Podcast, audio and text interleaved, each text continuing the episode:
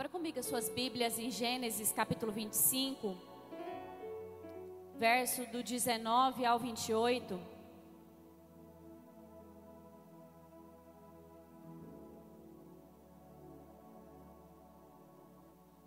Gênesis capítulo 25, versículo do 19 ao 28.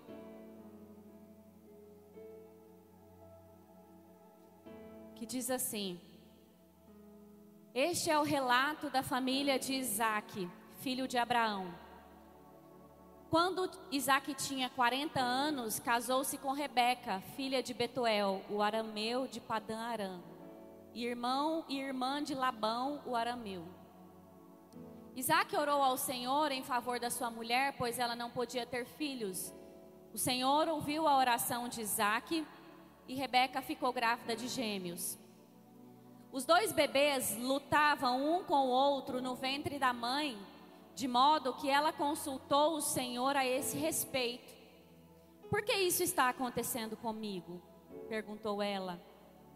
O Senhor respondeu: Os filhos em seu ventre se tornarão duas nações. Desde o começo elas serão rivais. Uma nação será mais forte do que a outra, e seu filho mais velho servirá ao seu filho mais novo.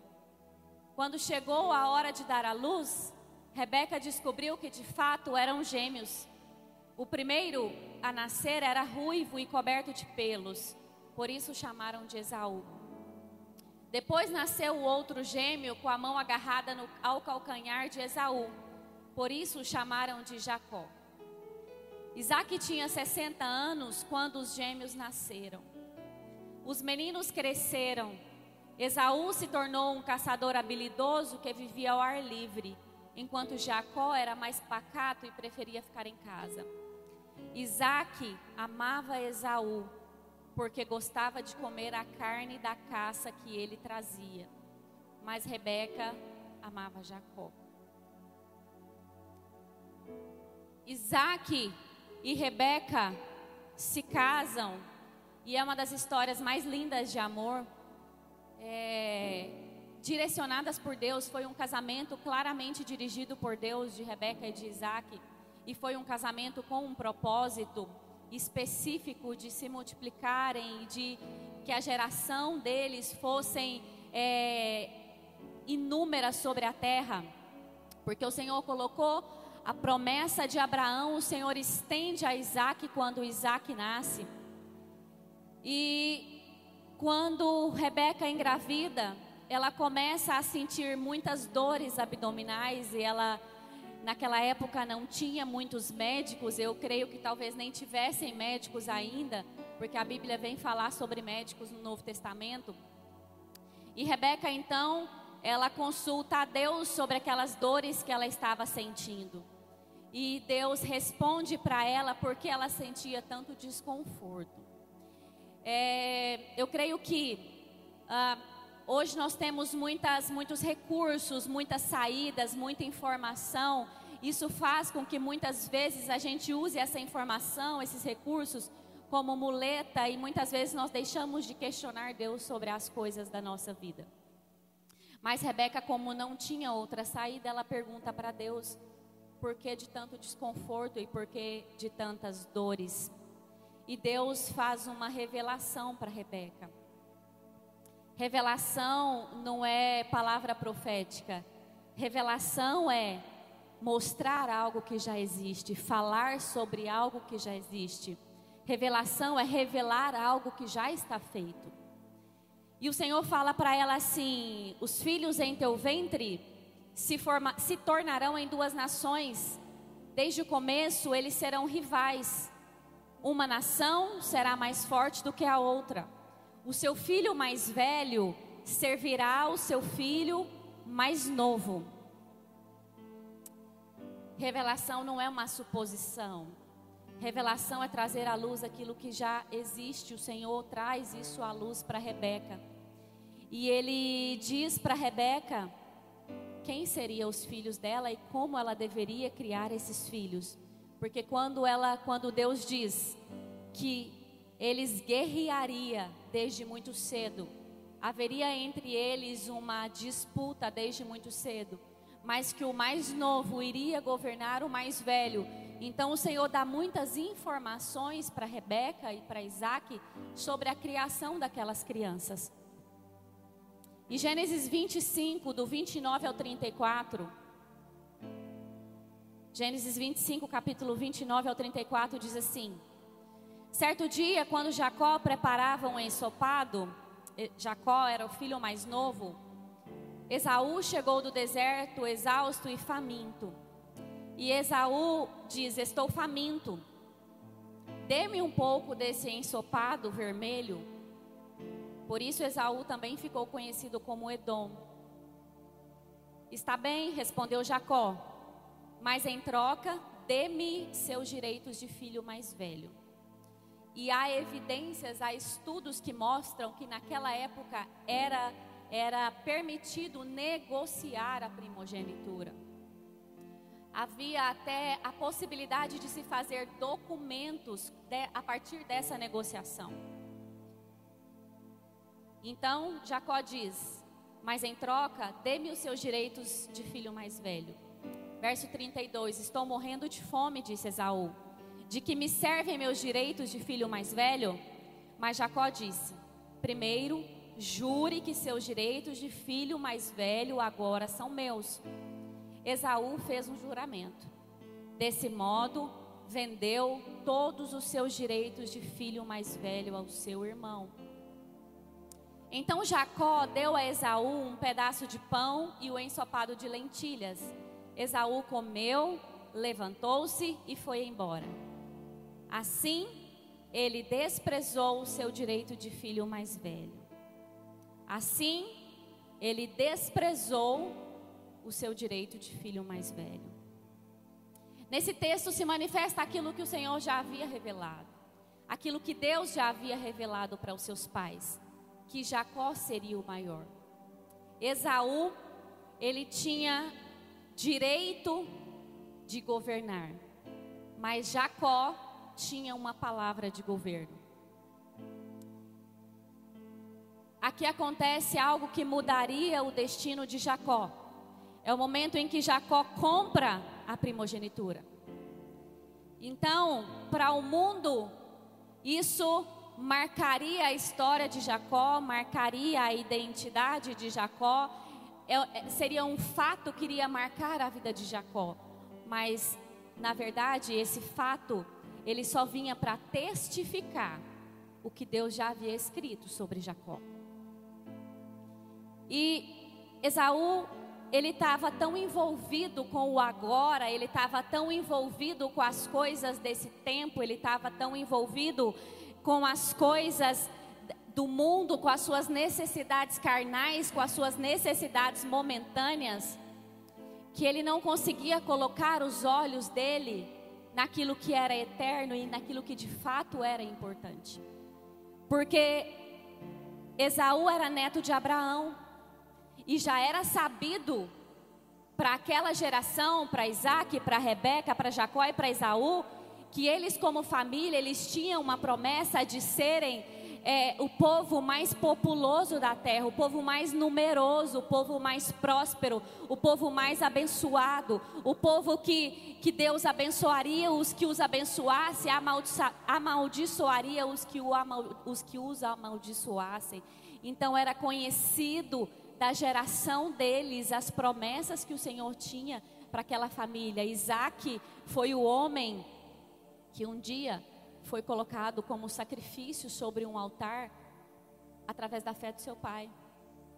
Só que Esaú não estava preocupado com a fé, não estava com os olhos na fé e não estava preocupado com as coisas que, era, que eram eternas e não estava comprometido com a sua geração, não estava comprometido com o amanhã, o que é diferente de andar ansioso, porque a Bíblia diz: não estejais ansiosos por coisa alguma, deixe para cada dia seu próprio mal, mas a Bíblia diz que nós precisamos estar comprometidos com a eternidade, e comprometimento é diferente de ansiedade. Comprometimento é lançar sementes sem saber se esses frutos serão colhidos por você. Comprometimento é fazer o que é reto, mesmo que ninguém esteja vendo o que você está fazendo. Comprometimento é honrar a sua família antes de honrar os seus amigos. Comprometimento é depositar cada palavra do seu dia a dia, sabendo que essas palavras, que esse comportamento é uma semente para a sua geração. Então nós não devemos andar ansiosos pelo amanhã, mas nós devemos andar comprometidos com o amanhã. E aí, Gênesis 25, 34, diz então: Jacó deu um pedaço de pão a Esaú e o ensopado de lentilhas. Esaú comeu, levantou-se e foi embora. Assim ele desprezou o seu direito de filho mais velho. Esaú não foi enganado. Jacó não usurpou o direito de Esaú. Jacó não tomou o lugar de Esaú. Jacó comprou aquilo que Esaú desprezou. Esaú sabia aquilo que ele iria perder. É, a primogenitura era o direito civil do filho mais velho governar sobre a mãe, sobre os irmãos, quando o pai morresse primogenitura era o direito do filho mais velho receber pelo menos duas vezes mais o valor da herança. Isso era claro para aquele povo. Mas ele não se importa com isso e ele pensa: se estão, se eu morrer, do que vai me adiantar a primogenitura? E nós precisamos entender que para nós é, o viver é uma benção, mas o morrer é ganho. A morte não pode ser uma, preocupa, uma preocupação para nós. E quando Jó, quando Satanás vai diante de Deus para falar sobre Jó, Satanás provoca Deus dizendo assim: Deixa eu tocar na saúde dele, porque eu já toquei nos bens e ele não te negou. Mas deixa eu tocar na saúde dele, porque saúde por saúde, todas as coisas o homem dá por sua vida. Então, Esaú, na iminência de achar que poderia morrer de fome, o que no mínimo era talvez um exagero, ele entrega aquilo que era eterno.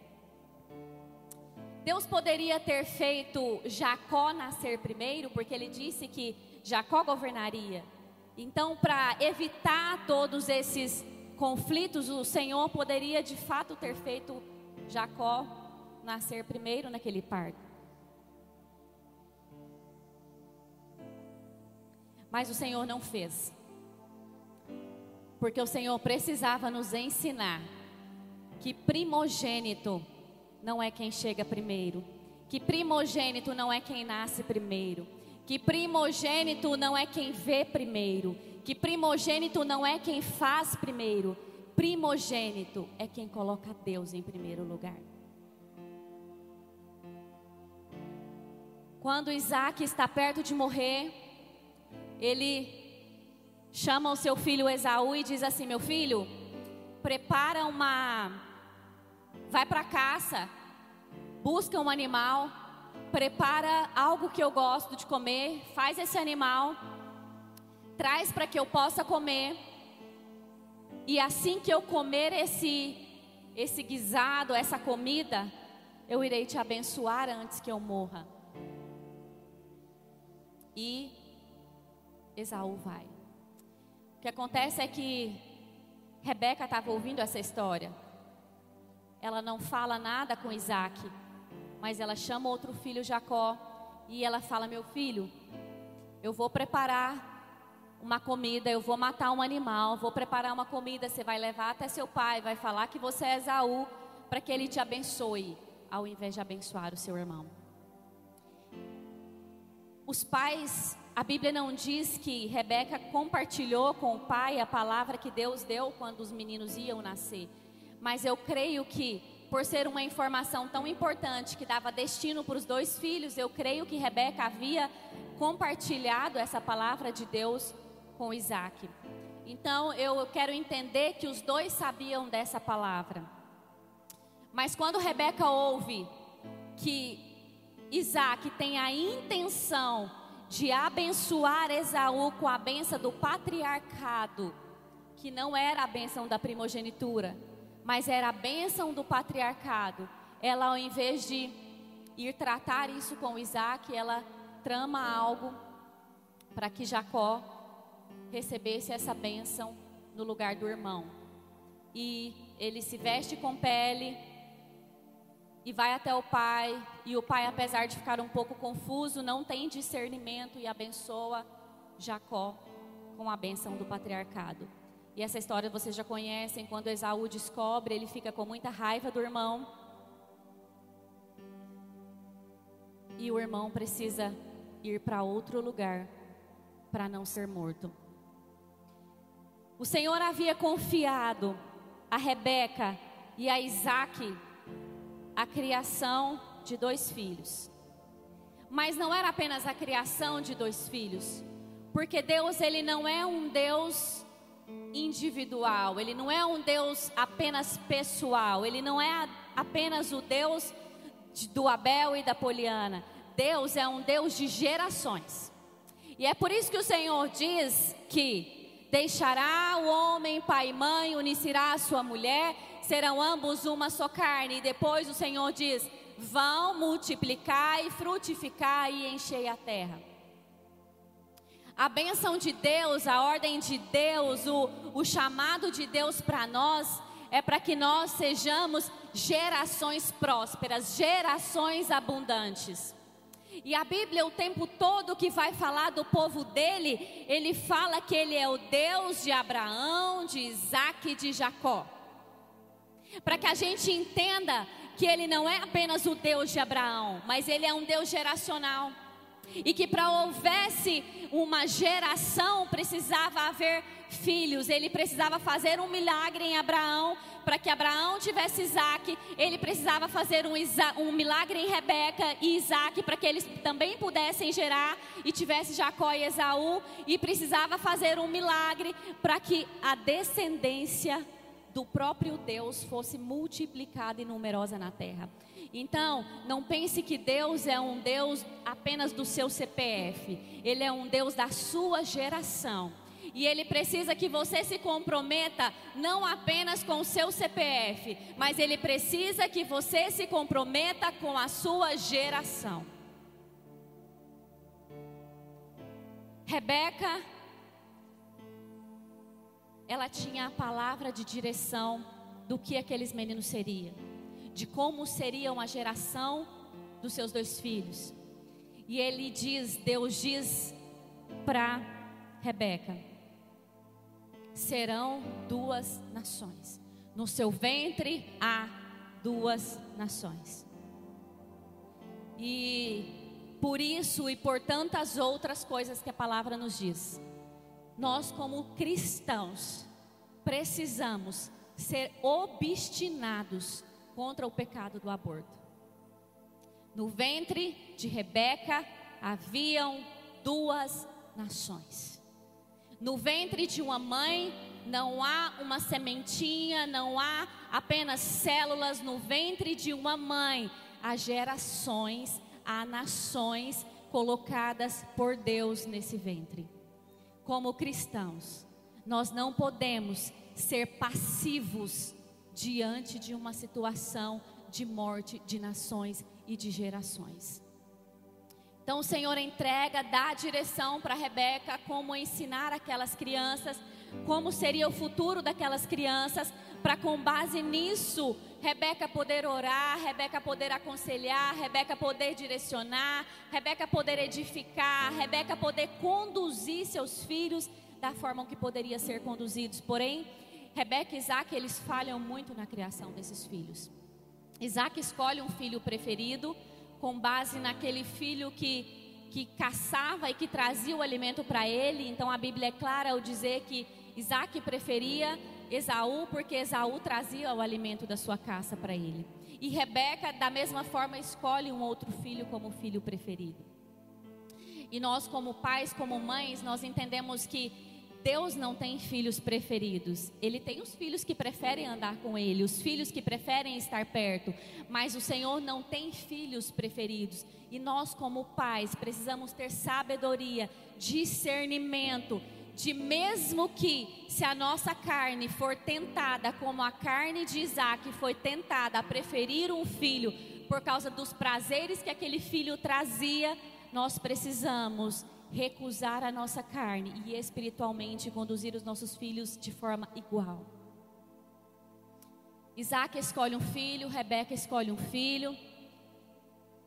E aí, quando Rebeca ouve que o pai tinha decidido abençoar um filho que Deus diz que o outro seria, seria quem iria governar, que quem Deus diz que o outro seria maior, ao invés de Rebeca tentar, tentar ser pacificadora, tentar resolver a situação, sentar com Isaac e dizer: Meu esposo, mas Deus falou que quem vai governar é Esaú, ou meu esposo, mas Deus disse que ele é, governaria sobre o, o irmão, que ele seria a nação maior. Então, meu esposo, busque no Senhor. Deus era muito acessível para esses homens, para Abraão, Isaac e Jacó. Eu creio que certamente o Senhor teria vindo e falado com eles, mas Rebeca, ao invés de ser uma mulher sábia, ela planeja tudo escondido e erra, porque através dessa trama de Rebeca, ela nunca mais iria ver o filho dela.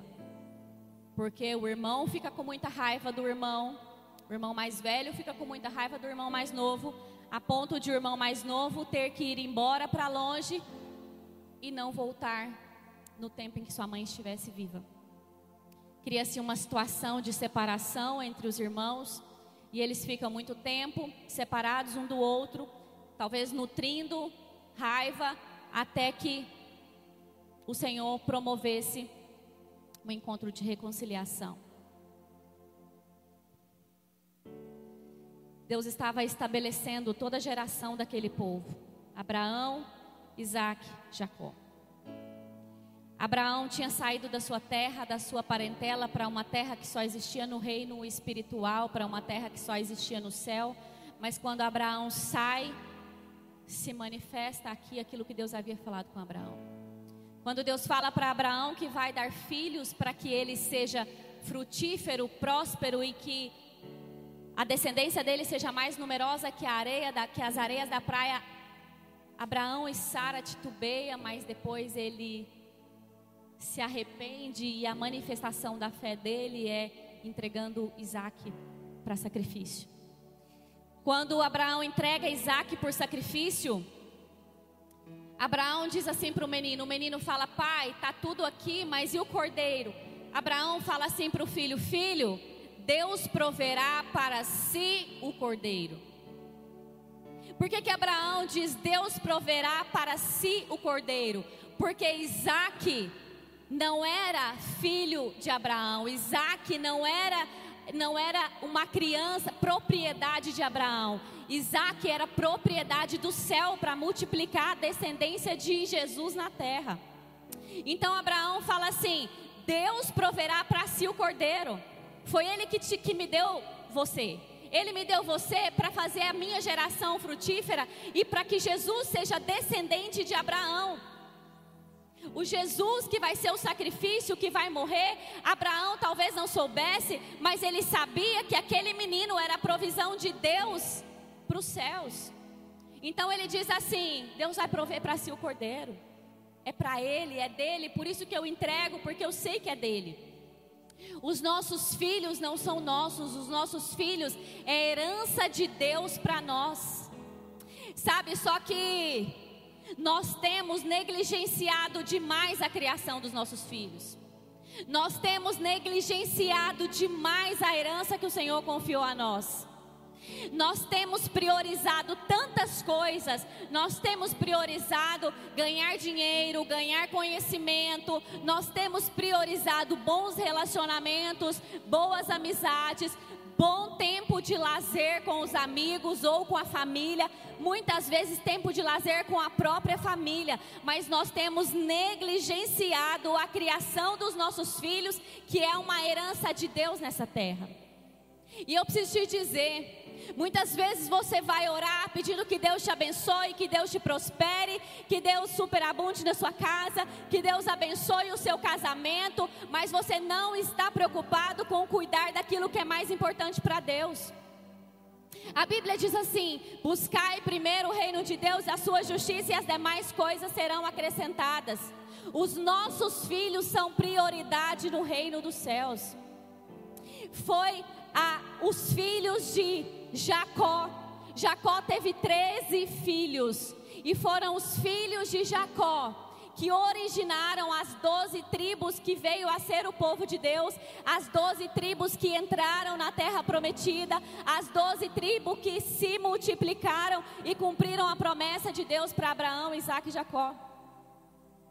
O Senhor não estava preocupado apenas com Jacó. O Senhor estava interessado em prover Jacó para proteger as gerações que sairiam a partir de Jacó. Então Deus não está preocupado em te prosperar financeiramente se você não está preocupado em cuidar das suas gerações. Nós precisamos voltar os nossos olhos para os nossos filhos, que são as nossas gerações, são as nossas nações. Nós precisamos voltar o nosso tempo, nós precisamos voltar as nossas finanças, nós precisamos voltar o nosso conhecimento para os nossos filhos. Muita família, muitas famílias preocupadas em buscar a felicidade, em buscar o contentamento. Muito homem, muita mulher, às vezes com conflito no casamento, e quando vai avaliar se vale a pena ou não continuar com a família, pensa só se está sendo feliz ou se não está sendo feliz, e se, e se longe da sua família você vai ser mais ou menos feliz. Muitos homens e mulheres relatam diante de uma separação que ah, mas meus filhos vão crescer, eu não posso pensar nos meus filhos, eu preciso pensar em mim. Não existe você sem a sua geração. Se você quer ser feliz, se você quer ser próspero, se você busca contentamento, você precisa se importar com a sua geração. Você precisa se importar com seus filhos. Você precisa se importar com o fruto do seu ventre. Você precisa se importar com os filhos do seu vizinho, do seu irmão, do seu tio. Você precisa se importar com as crianças da nossa geração. O maior, quando a gente vai estudar casos de abuso, casos de crianças desprotegidas, casos de crianças abandonadas, casos de crianças desprotegidas emocionalmente, espiritualmente, casos de crianças abusadas com palavras ou com outras coisas muito mais difíceis acontecem aonde não há um pai ou onde não há uma mãe presente. As pessoas têm buscado a felicidade sem conhecimento da palavra da verdade. Você precisa se importar com a sua geração. Você precisa se importar com as nossas crianças, com os nossos filhos. E aí, a Bíblia vai nos dizer, Isaías 44, aproximadamente 1.200 anos depois. Isaías 44, 1. Mais ou menos 1.200 anos depois que Jacó já havia morrido. O Senhor fala com o profeta Isaías. E o Senhor está entregando uma palavra para Isaías sobre os israelitas. Jacó já havia morrido há muitos e muitos anos atrás. Mas Deus, ao falar com Isaías, uma mensagem que era para o povo de Deus, para os israelitas, para os descendentes das doze tribos, Deus fala assim: Agora ouça-me, meu servo Jacó, Israel, meu escolhido. Deus está chamando todo o povo dele de Jacó. E ele chama de Jacó e ele chama de Israel, porque Israel era um novo nome de Jacó. Porque quando Jacó vai encontrar com seu irmão para ter um encontro de, de, de perdão com seu irmão, Todo mundo conhece que ele passa ali pelo vale de Jaboque e ele tem um encontro com o anjo que depois ele vem a entender que era o próprio Deus. E Jacó era um homem de coração quebrantado, Jacó era um homem de coração contrito, e ali ele se agarra com o anjo, ele fala para o anjo: Eu só saio daqui depois que o Senhor me marcar, depois que o Senhor me transformar, depois que o Senhor me mudar. E ao amanhecer, ele é tocado na coxa e o anjo muda o nome dele para Israel. Então, o Senhor fala agora com Isaías e diz assim: Ouça-me agora, meu servo Jacó, Israel, meu escolhido. O Senhor que o criou e que o ajuda, diz: Não temas, ó Jacó, meu servo, ó querido Israel, meu escolhido. Pois eu derramarei água para matar a sua sede e regar os seus campos secos. Derramarei o meu espírito sobre os seus descendentes e a minha bênção sobre as gerações futuras. Eles crescerão como capim regado, como salgueiros à beira do rio. Alguns afirmarão: pertenço ao Senhor.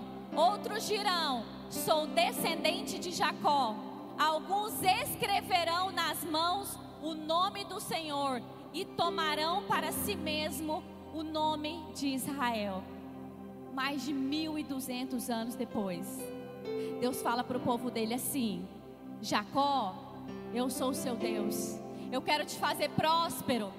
Jacó, eu quero te fazer abundante. Jacó, eu quero derramar o meu espírito sobre vocês. Mas eu preciso fazer isso sobre os seus descendentes e a minha bênção sobre as gerações futuras. Eles crescerão como capim regado, como salgueiros à beira do rio. E ele diz assim: alguns afirmarão pertenço ao Senhor, outros dirão eu sou Deus, eu sou descendente de Jacó. Alguns escreverão nas mãos do Senhor e tomarão para si o nome de Israel. Deus tem uma direção.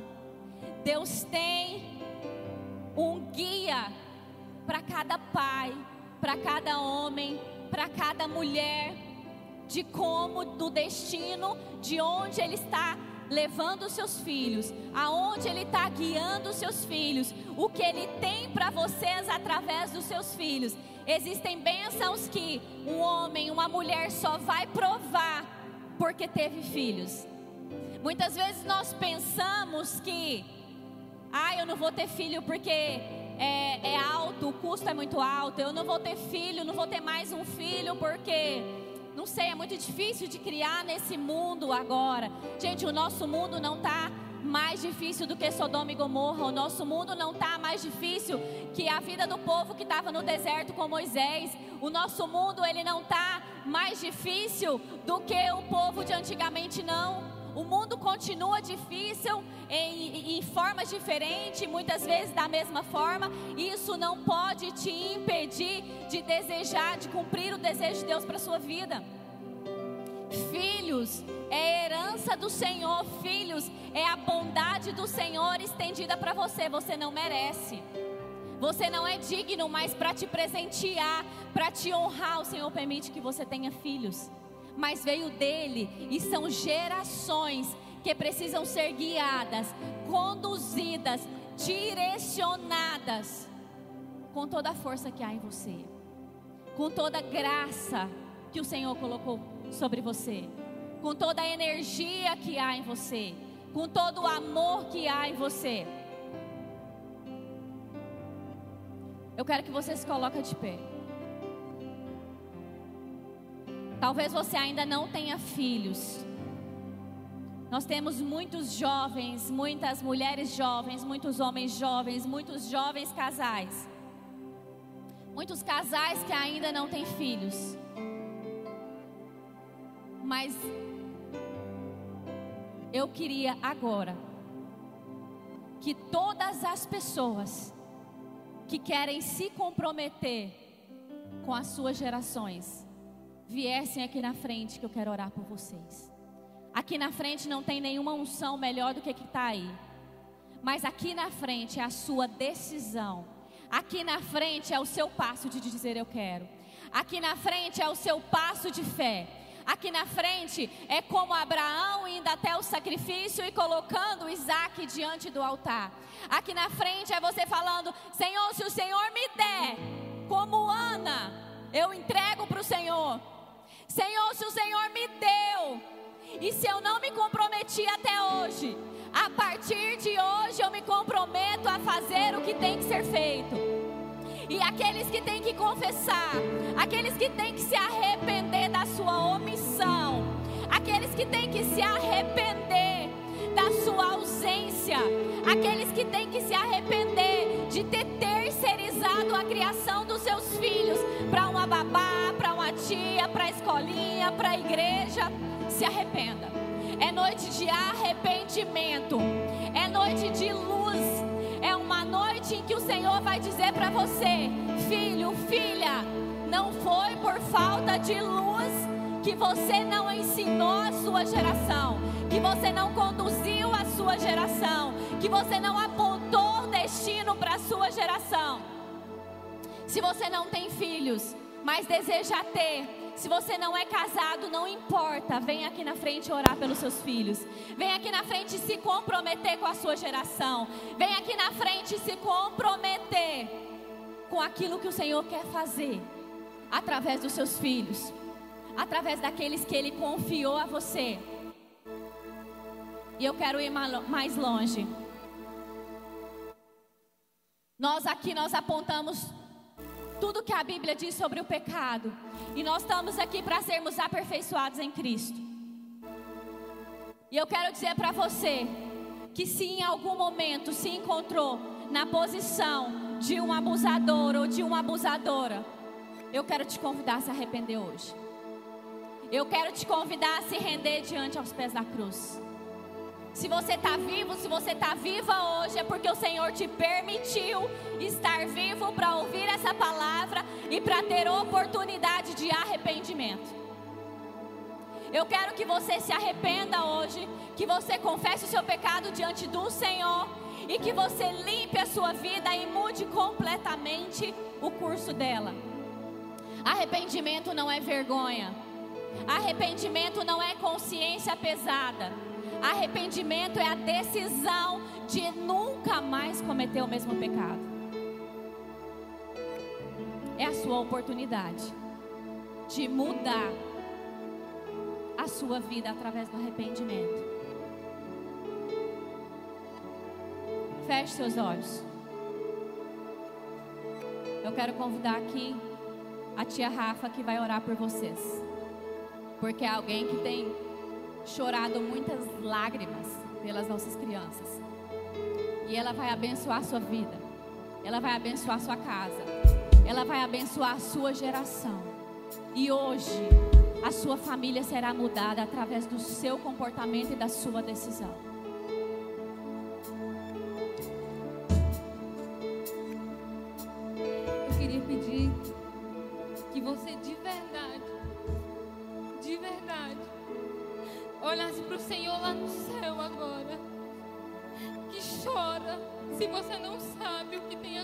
Acontecido com as nossas crianças. Olha para o Senhor lá no céu agora e toma posse da responsabilidade que está sobre vocês. Pai, eu oro agora pela sua família, Senhor. Eu oro agora pelos teus filhos, Pai. Deus, em nome de Jesus, eu tenho clamado, Senhor, eu tenho clamado, pedindo para que os corações dos pais se voltem tenho clamado, Senhor, meu coração tem ardido por pais que têm negligenciado a mente de vigiar a mente dos seus filhos, que têm entregado seus filhos aos celulares, que têm entregado seus filhos a qualquer pessoa, a qualquer informação, que não tem olhado para os seus filhos na alimentação, na saúde, que tem negligenciado tantas coisas, Senhor. Deus, em nome de Jesus, eu creio, Senhor. Eu creio numa conversão, Pai. Eu creio, Senhor, que esses pais que estão aqui serão convertidos, Senhor, e convencidos que eles estão aqui mais do que qualquer coisa para assumir a responsabilidade pelo que o Senhor já entregou. A palavra diz que os seus filhos são herança do Senhor, que um pai não será envergonhado suas flechas. Você está preparado para lançar suas flechas? Essa é a pergunta. Quantos filhos hoje com a mente perturbada? Porque escutou dentro de casa tantas palavras torpes e eu agora quebro em nome de Jesus. Em nome de Jesus nós oramos agora. Eu oro pela sua vida. Para que hoje você saia daqui com essa palavra. Entendido do que o Senhor quer fazer através da nossa geração. As crianças têm clamado, elas têm sede de viver o, o que Deus preparou para elas. A identidade de filhos deles estão sendo corrompidas por causa de pais negligentes, por causa de pais negligentes. E eu tenho orado e clamado para que o Senhor abra a sua visão e converta o seu coração, Deus, em nome de Jesus. Aqui estão todos os pais os pais futuros, os pais presentes. E eu declaro a graça do Senhor sobre este lugar. Deus, a tua presença é aqui, Jesus. Deus, manda teus anjos vir, Senhor, ordem de batalha. Guerrei aqui, Senhor. Guerrei pelos nossos filhos. Pai, cada filho aqui representado, Senhor. A partir de hoje, a partir de hoje, vai entender para qual eles foram chamados para serem bênçãos, para ser geração eleita, povo escolhido, amado. São eles, são eles, são eles que quando a trombeta tocar estarão preparados para viver o grande arrebatamento. São eles, são eles. E eu declaro, Satanás, as suas armadilhas estão sendo agora quebradas. Satanás, bate em retirada. Larga a mente das crianças. Larga a mente desses pais. Tira agora. Tira agora os seus planos falidos. Você é derrotado. O sangue de Jesus já nos revestiu. O sangue de Jesus já nos alcançou. E eu declaro, e eu declaro que a partir de hoje a Unity vai viver um avivamento dentro de casa. O avivamento vai começar dentro de casa. Ore pelo seu filho, impõe a mão sobre ele e declare, e declare a verdade de Cristo sobre ele. Eu oro, Senhor, e agradeço, Pai.